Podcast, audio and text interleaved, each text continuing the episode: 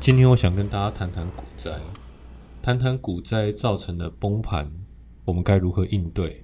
这其中的应对包含我们情绪上的，还有技术上该知道的事情。其实最近是我进市场这么多年以来，唯一看到最容易了解股市的时候。因为崩盘往往夹杂着各种的好坏消息，大家都知道了。昨天的失业率又上升了，但股票要暴涨，这是一个非常适合了解股市本质的一个时刻。股价不一定随着基本面走。最近的崩盘，它的走势比较特别，它是一种超快速的下杀，而且又伴随着激烈的上涨。这种暴涨暴跌的盘势，其实会让我们的情绪感觉到非常复杂。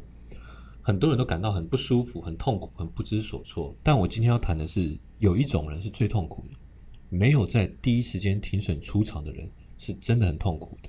这波下杀赔钱的类型有太多种了，太多人写信给我说自己因为觉得不可能在短时间跌这么多，觉得这边可能是底部，因为不愿意在底部卖出，所以持续摊平，最后最后终于出现了重大亏损。例如他买了 VIX。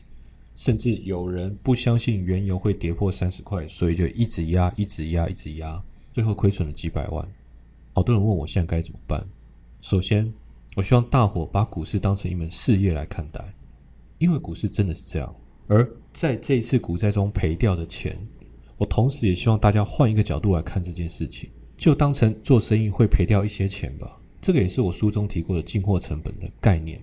我知道大家觉得在股市赔掉钱，感觉很不舒服、很可惜，心里可能预期这些钱可能可以拿去购物、换车，甚至买一些好东西来犒赏自己，觉得自己在股市一下子就亏掉这样子的金额，觉得很痛苦，觉得不甘心。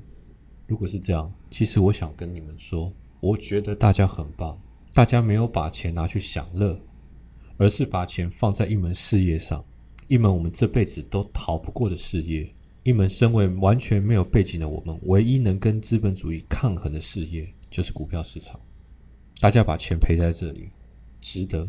如果你现在还有能力温饱，工作还算顺利，那么我们都是算幸运的那一群。这次打不倒你的，一定会在未来某个时刻连本带利的讨回来。大家回想，有哪个一流的战场老兵脸上没有几道伤的？股市如战场，经验无价。所以，接下来的广播就是为了这些还有勇气走下去的你而准备的。很多时候，我很难去具体的形容那些观念给没有经验的人听，而现在谈却是最好的时机。接下来，我想跟大家谈谈刚刚前面讲到的第一个东西：为什么会因为凹单摊平而亏损？会去做凹单跟摊平这个动作所代表的股市盲点是什么？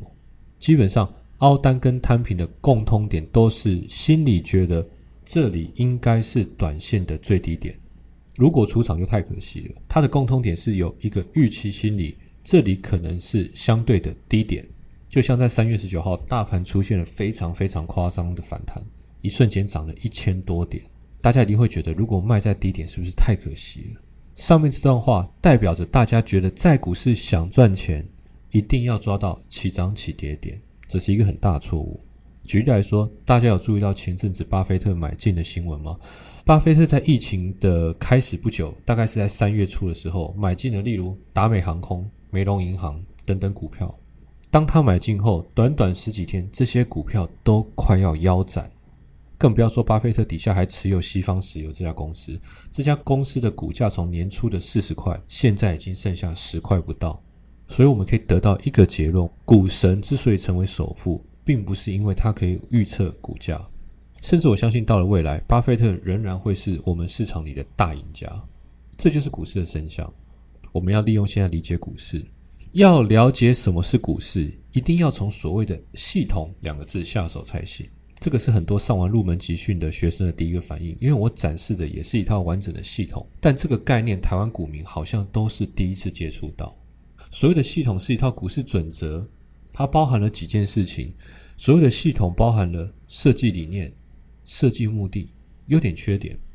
我们在学习股市的时候，一定要用系统的概念下去学习。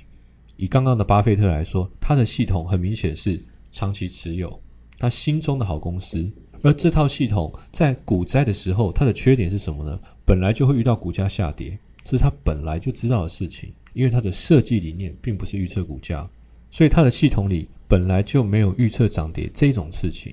也因为这样，刚刚那些股价即便是下跌成这样，我相信他虽然感觉到不舒服，但他并不在意。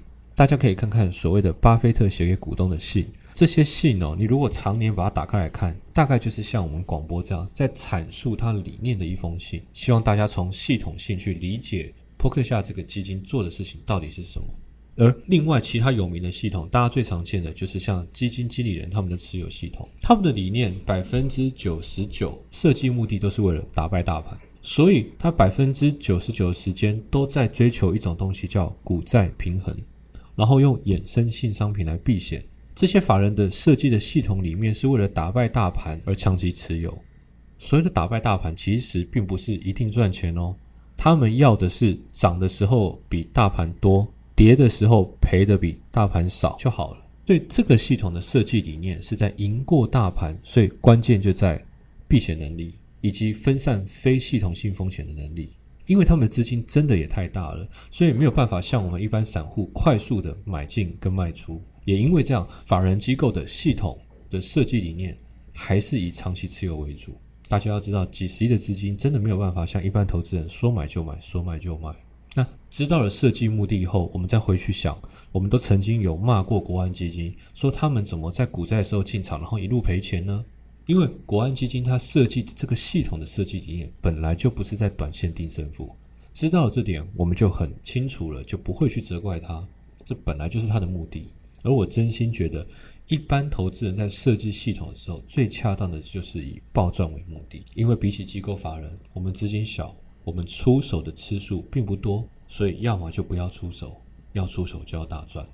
而一般人在设计系统的时候，一定要注意一件事情。最好不要以预测股价为目的，因为这是非常难做到的事情。